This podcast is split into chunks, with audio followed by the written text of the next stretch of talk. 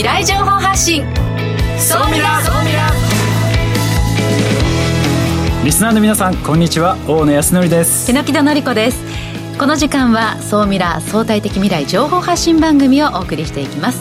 ニュースや情報をもとに仮説を立て予測することが可能な相対的未来につながるヒント総ミラをいち早くリスナーの皆さんにお届けしていく情報番組です。パーソナリティは大野康則さんです。よろしくお願いします。よろしくお願いします。そして日本能率協会総合研究所マーケティングデータバンクエグゼクティブフェロー菊池健二さんです。はい、えー、菊池健二です。よろしくお願いします。今日はあの日本国内の21兆円市場の成長市場についてご紹介したいなというふうに思ってます。結構大きな市場ですね。大きいですね。はい、はい、楽しみにしています。さあそして本日未来コンパスゲストはこの方です。ヤフー株式会社リテール EC 事業本部本部長の小水博則さんです。よろしくお願いします。よろしくお願いします今ねヤフーがリアルなストアやってるんですよ。えそうなんですか？そうなんです、うん、でそこのストアの今日責任者の小清水さんに来ていただいてなぜヤフーがそういうリアルなストアをやってるのかこれから何しようとしてるのか。この辺を今日お聞きしたいなと思っております、はい。さあこの番組は YouTube でも配信しています。YouTube はラジオ日経の番組サイトからご覧いただけます。こちらもぜひチェックしてください。それでは番組スタートです。この番組は日本能率協会総合研究所 JMA システムズの提供でお送りします。総ミラートレンド。総ミラトレンド。このコーナーは大野さんがビジネスの最新ニュースをピックアップそして解説していくコーナーです。よろしくお願いします。はいよろしくお願いいたします、えー、今週のトレンドですコロナでね我々の働き方大きく変わってきてですね、うん、やっぱリモートワーク、はい。まあ、当たり前になってきたかなというふうに思ってるんですけどこれに合わせてですね実はあのいろいろなビジネスっていうのもちょっと登場してきてるんですね。今日ちょっとこの話をしようかなと思う前にですね、うん、今日ゲストであのいらっしゃってるヤフーのご主人さん、はい。星水さんもですねがいるこのヤフーやっぱり新しい働き方ということで時間と場所にとらわれないという新しい働き方を提唱してましてこれはあれですか？日本全国に住んでいいですと。いうものなんですそうですね。はい。日本全国どこにも住めるというふうになってます。飛行機も OK はい。飛行機通勤してるメンバーもいます。うん。いい時代ですよね。すごい。一日の交通費の上限額撤廃ですか？上限？撤廃？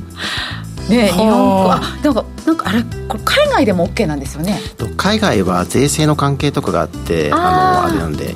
一応日本国内国内だったら。いやでも沖縄から出社しても OK ってことですよね。ねだって今月1回2回の出社っていう方もいらっしゃるのでそうすると可能なんですよね。ねいやすごい時代になりました。今もう実際ヤフーの中ではもうこうリモートワークっていうかオンライン会議も普通もう普通ですね。私も含めて9割以上の社員がリモートで多分働いてると思います。じゃあもう本社というか会社にはほとんど誰もいない状態、うん。まあ、ただみんなで集まってプレストとかした方がいいとかあのあのお客様とやっぱ実際商談した方がいい時とかもあるのでそのケースバイケースで使ってるっていう感じですね。なるほど。やっぱりあのこれに合わせてやっぱり企業も本当変わってきてですねテレワークとかリモートワークしてるところのアンケート取るとですね、やっぱり毎日テレワークしたいっていう会社がやっぱり非常に多いとで毎日それ一方毎日出社したいって人も15%ぐらいいるっていうね。でもやっぱりテレワークをまあやりたいっていう人たちがまあ増えてる。すごい。このグラフ面白いですね。毎日テレワークしたいと考えている人は全体の46%そうですね。そうか。で週4日テレワークしたいが14%週3日テレワーク15%もうこれ足すと全部でえ4分の3は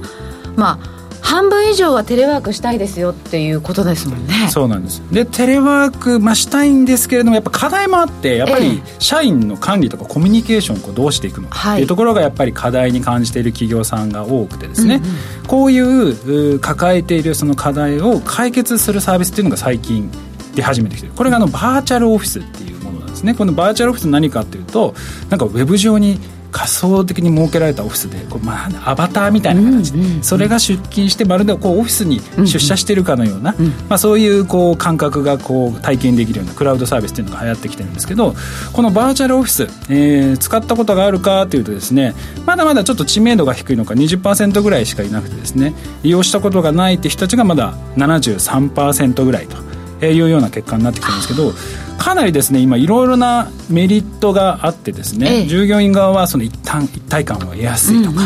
チーム作業がはかどりやすいとか、うんうん、管理者側もマネジメントができるとか勤務状況が把握できるっていう形で、うん、今いろんなサービスがこう登場してきてると。いや面白い。あの私自身もあの先日そのバーチャルオフィスを、まあ、体験してみたんですね。そうするとこう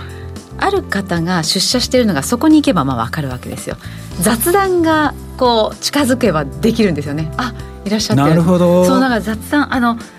一昔前あのタバコルームってあって そこで男性陣が集まってそこに行けば上司に会えるとかなんか雑談の時間ってあったんですけどこうやっぱりあのオフィスに行かなくなると無駄な時間の排除はすごくいいんですが無駄だからこそ生まれていたコミュニケーションって結構大事だったよなと思うと、このバーチャルオフィスにはそんなこう井戸端会議あのタバコルーム的なそんなのをこう期待してますね私自身。今ねこのバーチャルオフィス系はですね、うん、なんか全部で4つぐらいこうサービスが出ていて、オフィス再現型って言われてる、まあ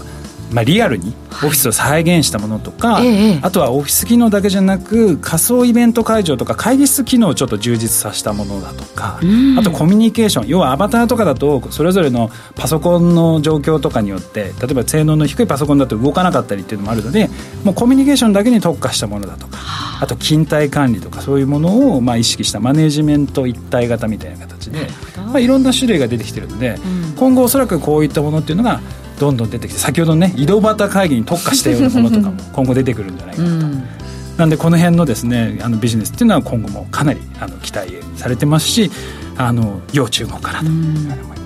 小清水さんはこの辺りの広がりっていうのは期待されていらっしゃいますか？そうですね。もともとインターネットの仕事長くしていたので、まあ、昔はこういうツールがなかったんで本当にチャットのツールを駆使して、なんとかニュアンスを伝えたりとかしてましたけどやっぱりその今こういうツールがすごい普及したおかげであのリモートでもリアルと変わらないようなその関係性作ったりとかもできるようになってきたので、うん、あのこういうツールの発展すごい期待してます。いや今後こういうの楽しみにちょっとしてみたいな。井戸端会議のやつちょっと使ってみたいです。以上総ミラトレンドでした。一旦 CM です。相対的未来情報発信。総ミラ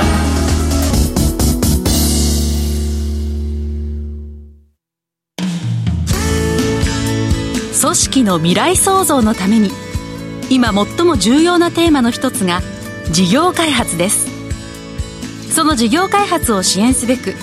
スペックホルダーと日本能率協会総合研究所あつらいの3社が新サービスをスタートしました。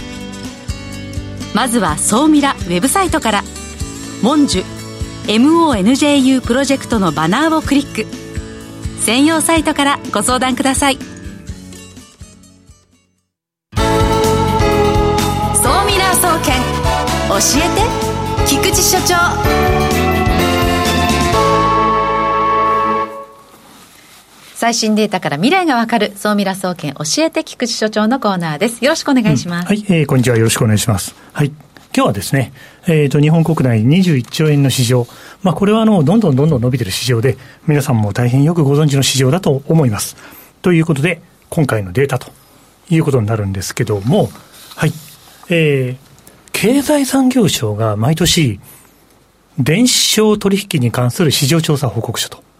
まあ、要するに e コマースの市場データです。はあ、というのを B2B と B2C と C2C と、とと分けて発表しています。で、今日はですね、あの B2C の方に注目をしました。うん、2021年 B2C の e コマース、電子商取引の市場規模はに約21兆円。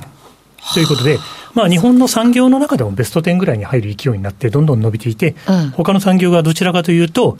横ばいかシュリンクトレンドにある中で、やっぱり存在感を発揮して、2021年は過去最高の数字を記録しましたと。うん、まあ、こんなデータを今日は紹介したいと思います。はい。で、まあ、あの、あれですね、ラジオでお楽しみの方、ポッドキャストでお楽しみの方はですね、まあ、よければスマホとかで、電子商取引に関する市場調査報告書ということで調べていただければと思いますけども、うん、まあ、YouTube でご覧の皆さんはちょうど右肩上がりのグラフがずらっとですね、はい、物販系、サービス系、デジタル系という分け方をするんですよね、市場。えっと、え、具体的にはどういうことで分けるんですか？そうですね。あの、物販系はもう、そうですね、食品であったり、化粧品であったり、はいはい、まあ、物販ですね。はい。でですね、サービス系というのは、例えば、旅行の予約だったりとか、はい。あの、そこからサービスを供出できされるデジタルで。なるほど。そのマーケットがやっぱりコロナで少し苦しんでるんですよね。ね減少してますよね、そそうですね、あのグラフで見ると、ですからコロナがなければもっと違う状況になってたっていうのは、まあ大体想像には固くはないと、うん、で、デジタル系というのは電子書籍とか音楽配信とか、そっちのマーケットはやっぱりですね、現状に伸びてきていると、はい、ただ、いずれにしても、物販の市場の伸びがなかなか目立つよねというのが見て取れると思います。でも意外になんか物販少ないんだなっていう感じ。で、はい、なんかこのコロナで結構がってこう2倍とかに伸びたんじゃないかなっていうイメージがあったんですけど、ねはい、そこまでいかなかったんですね？そうですね、世の中を見てると、ぐーんと伸びただろうみたいな印象があるんですけど、うん、その観点でいくと、ちょっと物販の市場の内訳を簡単に見てみるとですね、YouTube をご覧の皆さんは次のページになります。えー、非常に字が小さいんですけども、例えば、一番2020から21で伸びたのは、食品、飲料、お酒。やっぱりそのマーケットが一番伸びました。はい。2兆5000億円ぐらいのマーケットになって、前年比14%増と。ただ、それ以外の生活家電とか映像ソフトとか化粧品とか、衣類とか車とか、自転車とかパーツとか、そのあたりのマーケットは伸びてはいるんですけども、やっぱり一番増えたのは、まあ、これはコロナの影響大きいんだろうなと思います。食品、飲料、お酒、このカテゴリーというのが、はい。ただ、もう一つ注目いただきたいのは、実はですね、うん、このデータって毎年、EC 化率っていうのを取っていて、うん。うん、あの全体の販売の中で EC で何パーセント売られてるのと、その中で見たときには、結構驚くのは、食品とか飲料って、まだ100で見たとき3%しかないんです、うん、まだまだ伸びる余地があるということですね。これをあの伸びしろと捉えるのかどうかということが一つの判断だと思います。ええはい、一方で生活家電とか書籍なんかはどんどんもう全体の半分に迫る勢いで、はあだからやっぱりそういうショップというのが畳んでいくのはしょうがないのかなみたいな時代の流れっていうのは反映されてると。うん、そのあたり、結構このデータは内訳をしっかり見ていくと、これから世の中を見るための参考になるんじゃないかなというふうに思います。参考までに、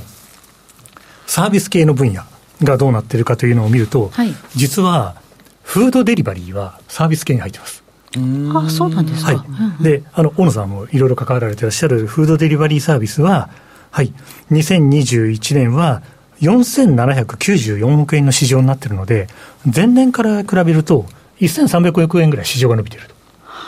で、まあ、2022はさらに伸びるんだろうなというような見方になるんですけども、これを大野さんからご覧になったときに、この数字の伸びというのは、まあ、こういう感じだろうななのか。そうですね。多分、その全体に使われてるアプリの利用率とかって考えると、まあ、これぐらいかなって。でも、一方、海外だとすごくて、これがもう200%とか、150%とか、インドとかになると280%とか、尋常じゃない伸びなので、今後日本もおそらくそれに近い形で伸びていくんじゃないかなという気はしてますそうですね、ありがとうございます。まあ、そういう意味でいくと、この電子商取引のデータ、毎年いろいろ見ておかれると、いろんな変化とこれからの予兆が分かって面白いので、リスナーの皆さん、ぜひ楽しんでいただければなと。思います。では今日のお話をまとめていただきましょう。うね、簡単にまとめておきます。はい。えー、このデータ実は2004年から発表されてます。これ、懐かしいのは2004年って、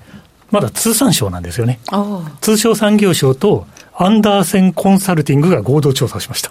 はい。まあ、それだけでも画期的だったんですけども、まあ、20年近い時を経てですね、その市場の変遷が見られると。あとは日本の B2C の EC は順調に伸びてるけど、まあ、まだまだこれからだなと。あとは、実は、その背景には実店舗の位置づけがいろいろ変わってきてるなっていうのがあると思うんですね。で、今日一つあの、まあ、見ていただいているレジュメには載ってないんですけども、BOPIS。BOPIS、うん、はい、もうこれはですね、もう本当にプロの小清水さんの前ではあれなんですけども、BOPIS というのは、Buy Online、うん、Pick Up in Store。この言葉の略称なんですけども、うん、国の報告書にそのキーワードが出てきて、これから要注意ですよという、そんな書き方もしている。はい、まあ、ぜひ文章も見ていただければと思います。うん、参考までに、世界の B2C、EC の市場は、全体の EC 化率は20%ですので、まだまだ日本はそこの段階にはないなという状況はあります。はい。わかりました。今日は電子商取引に関する市場調査報告書について、菊池さんの解説でした。ありがとうございました。はい、ありがとうございます。えここまでは総ミラ総研教えて菊池所長のコーナーでした。相対的未来情報発信、総ミラ。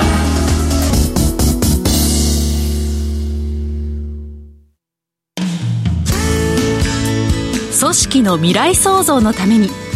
今最も重要なテーマの一つが事業開発です。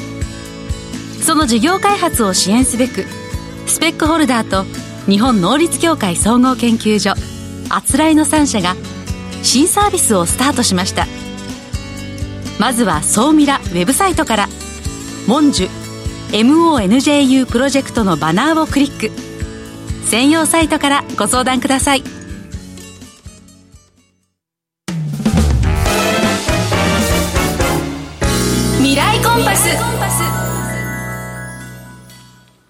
未来コンパス。このコーナーは未来への羅針盤、コンパスを手にすべく、魅力あるゲストをお招きして最先端情報をお聞きするトークコーナーです。本日のゲスト、改めてご紹介いたします。ヤフー株式会社リテール EC 事業本部本部長の小清水博則さんです。よろしくお願いいたします。よろしくお願いします。ね、今日番組の冒頭でもちょっとお話しましたけど、ヤフーがリアルなね、ヤフーマートというのを今オープンしてまして、今日はちょっとこのサービスについてね、いろいろとお話をお聞きしながら、まあ、これからのこのデリバリーだとか、そういった市場がどうなっていくのかっていうのをお話をお聞きしたいなと思っております。まずこのヤフーマートなんですけれども、これどういったサービスになるんですか？はい。あの、ヤフーマートというのは、ヤフーとグループ会社のアスクルで毎館が共同で提供している食料品や日用品などを最短15分でお届けするというクイックコマースと呼ばれているサービスです。うんでこのヤフーマートの特徴が、まあ、注文から配達までが15分、うん、早いですよね。15分で。すごいですよね。これあの品揃えとかっていうのはそのヤフーがその AI とかで分析してまあなんていうんですか。ここのエリアはきっとこういうものが注文されやすいだろうみたいなことをこう置いて。そうですね。はい。やってらっしゃるんですか？このなんか注文から配達までのこの一連の流れで何かこうポイントだったりするものって何かあったりするんですか？大体これはもうどどこも同じ感じなんですかね？注文受けてピッキングして梱包して受け渡してお届けと。そうですね。注文してからもう 1, 1分から3分程度で梱包まで終わらせて、うん、で今もうあの倉庫に専属のドライバーも待機してますのでそのドライバーにすぐ受け渡しをして、まあ、10分少しぐらいでお届けするという感じです。あもう専属のドライバーが待機してるんですね。はい。もともとはあのサービスの開始当初は、まあ、出前館のギグワーカーさん、まあ、今でも出前館のギグワーカーにあの運んでもらってるものもあるんですけどもやっぱそれだとその例えば雨の日とかどうしてもそのデリバリーが混雑する日に、そのご注文まで、あお届けまで30分とかお時間いただいてしまうこともあったので、まあ、それだとやっぱ15分で届けられないので、うん、まあ、最近はその自社でそのドライバーも雇用して、自分たちで配送するっていうのをやっています。私も時々自転車乗って配達したりしてます。えー、本当？星水さんが来るかもしれない。ちょっと注文してみたいな。えこれえ今なんかがっつりとその1時間2時間だとこうアマゾンも同じようにあの、ね、あの食品スーパーのものを運んでくれたりっていうサービスがあるじゃないですかもうやっぱりその1時間とか2時間ではなくもう最速でというところにこだわっていらっしゃるんですそうですね。あのこのクイックコマースというのはここ数年世界的に大きなムーブメントになっていて、まあ、アメリカ欧州その中国、韓国いろんなところに伸びてるんですけども例えばその、えー、食事を作っている時に調味料が切れていた、うん、えー、例えば醤油がなかった油がなかったっていう時に、ネットスーパーだと最短2時間後とかですよね、うん、で2時間後だともうその日のご飯終わっちゃってるじゃないですか、はい、ただ15分で届けばあのギリギリ間に合いますよね、ね、はい、だからそういったあの新しいニーズを広げているサービスなのかなと思ってます。このその、まあ、強みを生かしたサービスというのはなんかどどことどこが一緒になってこう作ってるサービスなんですか？こうたなんかこの間お話した感じだとヤフーがやったり LINE がやったりアスクルがやったりとかなんかどういう役割分担でそうですねあのヤフーと LINE というのはやっぱりすごく集客力あのお客様たくさんの方が使っているサービスなので、まあ、そこでサービスを告知してあの商品というところはアスクルが法人向けにも個人向けにもたくさんのものを販売してるんで、うんうんうん、その仕入れ調達能力がありますと。であとデリバリーってところはやっぱ出前館すごい最初強から強い武器を持っているので、その強みを結集して作ったサービス。えじゃあもうそのヤフーのそのグループ全体の力を結集していやそうですよね。すごいその集客力圧倒的ナンバーワンのヤフーとモバイルの強い LINE でアスクル。これはサービス客満足度もナンバーワンだし取り扱い店舗も900万点超と。で出前館ですよね。出前館はデリバリーでナンバーワンなのでなんかここまでそのグループ会社でナンバーワン同士っていうか強いグループ会社が連携して一つのサービスを出すっていうのもなかなか珍しい感じがするんですけど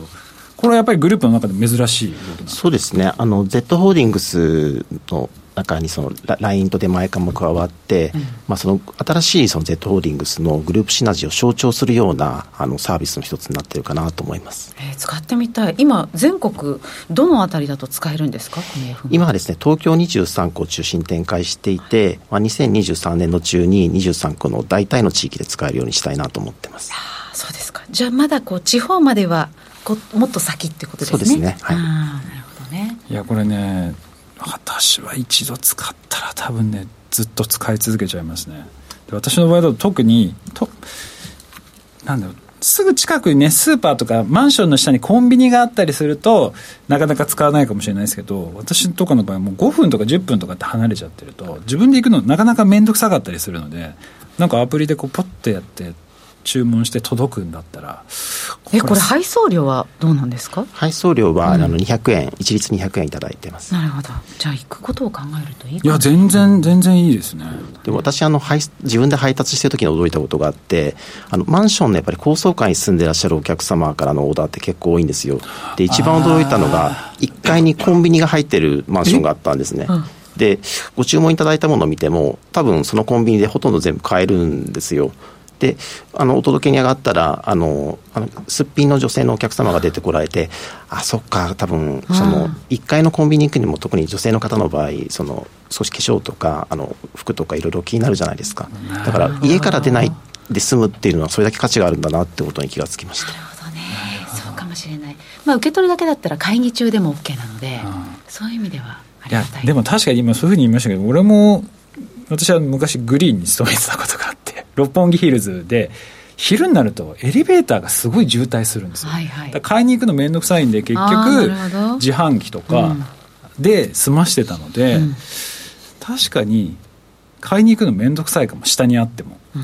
そういう意味ではこういうのが本当に身近にあってくるとすごくいいですよね。私はあとそのヤフーがどういう品揃えにこだわっているのかおそらくその地域ごとにも変わってくるとは思うんですけれどもね、あのもちろんこういろんな AI とか駆使したりお天気だったりそういうこともあって、うん、多分商品って変わってくるものがあると思うんですがおそらく旬なものが並ぶというかねそういうことですよね。そうですね、うん、今はまだテストをしテスト段階から始めているので実際にその売れたデータっていうのがまだ過去1年分しか溜まってませんから、うん、ちょっとこれからもうちょっと精度を高めていきたいんですけどあのどの地域で何が売れたかっていうのは全部取ってますんでそれをもとに発注量を変えたりとかあ次はこういうカテゴリーの商品を増やしていこうとか、まあ、例えば駅弁なんかも最近あの売ってますけどやっぱちょっと駅弁の売れ方もあの普通のリアルのスーパーとかとは少し違うみたいなんですね。そういうのも分かって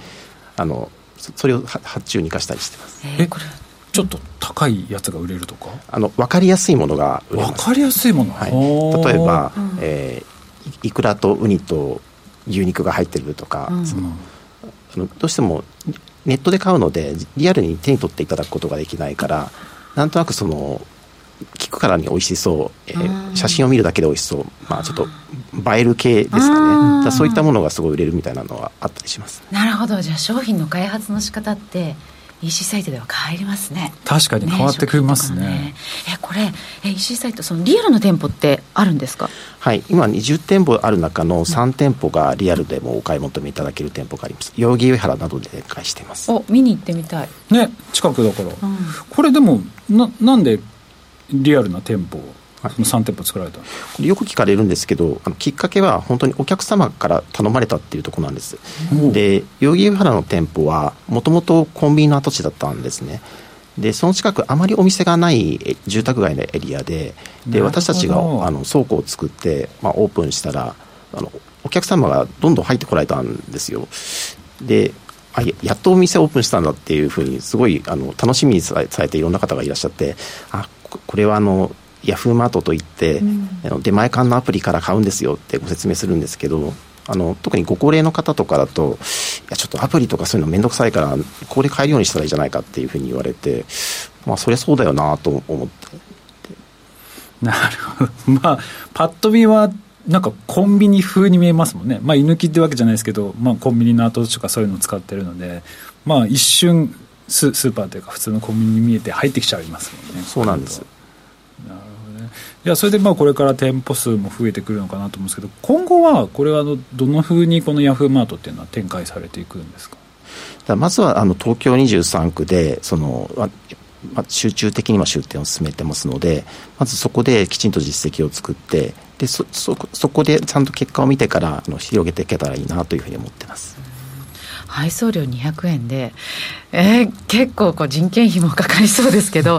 あのその賞賛ってあるんですか、うん、大丈夫そうですか？いやでもおっしゃる通りで、うん、世界でこのクイックコマースの事業をやってる会社はたくさんありますけどみんなそのそこがあのネックになってるんですね。でもちろんその我々のサービスも今まだ先行投資の期間なのであの利益が出るっていうのはまだちょっと先になるかなと思うんですけど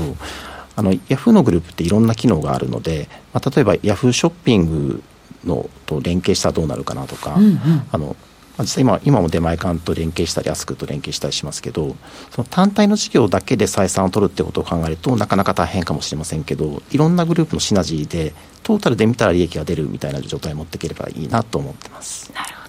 やっぱりその海外の事例とか見てもじゃあベンチャーがこういうのでクイックコマースで生き残っていくのはまあまあ厳しくなってきてるっていう感じなんですか各国見てもその大体こういう専業でダークストアみたいなサービスをやってる会社は12社ぐらいに集約されてってる感じがしますね。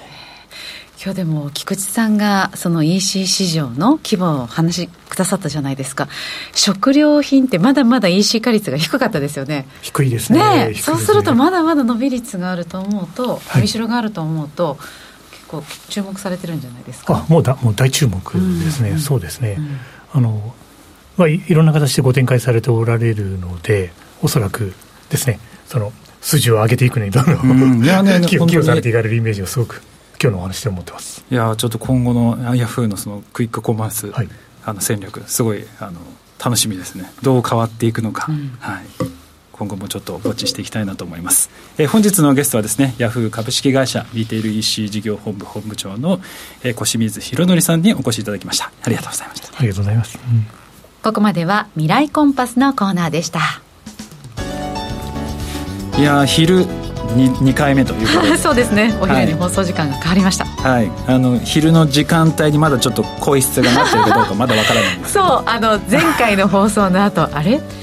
大野です。とかってちょっと深夜放送っぽいよなんてちょっとね注意されたんですよね。そうなんですよ。ちょっとディレディレクターに。今日は明るめで大野さんお送りしましたが。何クールぶってるんだ。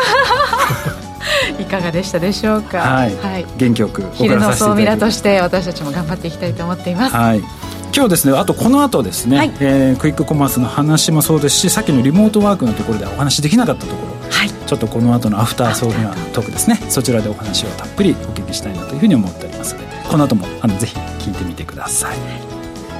あ榎木さん菊池さん今週もありがとうございました。ありがとうございました。この番組は日本能力協会総合研究所